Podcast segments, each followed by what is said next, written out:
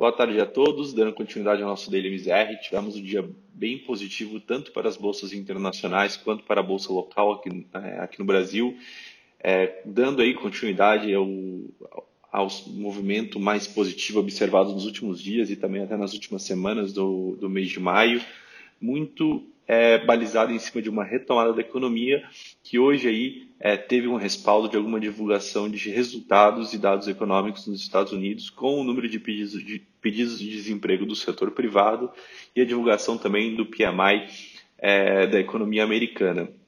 Apesar dos dados tiver, é, ainda serem negativos, né, tanto em termos de, é, do, de pedidos de desemprego, que foram 2,76 milhões de vagas de trabalho em maio, é, isso ainda veio abaixo da expectativa, que era de 8,75 do mercado, e os PMIs também, é, que vieram ali é, em torno de 45,4 em maio, ou seja, é, melhor que a leitura do mês anterior de 41,8 e também melhor do que a expectativa do mercado de 44 pontos. Lembrando que o PMI abaixo de 50 ele mostra contração do mercado, né? E acima de 50 ele mostra a expansão do mercado. Então, mostra uma redução dessa contração e vindo aí com esses dados melhor do que a expectativa foi o suficiente para renovar ali é, o bom humor e o otimismo do mercado como um todo. E aí a gente viu lá fora é, as bolsas avançando bem forte, né, quando a gente fala de bolsas internacionais, com o Dow Jones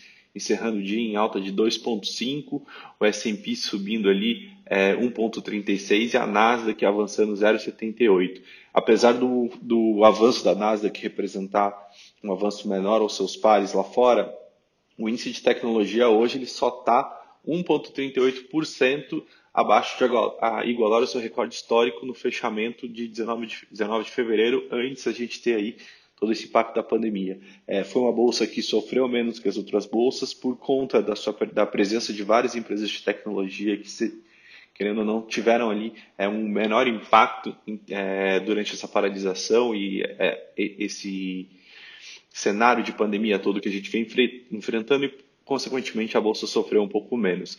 Lá fora, o índice Eurostock também subiu forte hoje, com uma alta de 2,54% é, também refletindo esses pontos mais positivos no mercado europeu.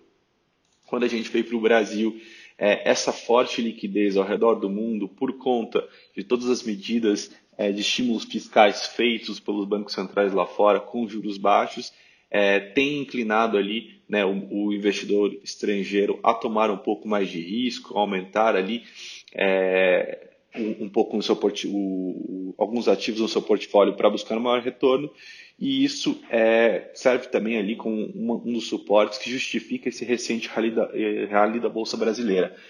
É, naturalmente tem um maior número de dinheiros, é, desculpa, de dinheiro fluindo ao redor do mundo. Isso é possível ver um pouco por conta do giro financeiro que o Bovespa teve hoje, algo em torno de é, 30,8 30 bilhões de reais, é, bem acima ali da média diária do ano, que tem sido em torno de 20 bilhões. Então mostra que existe uma, um fluxo de liquidez muito grande e o Brasil volta aí a ser o, o centro das atenções também no mercado internacional.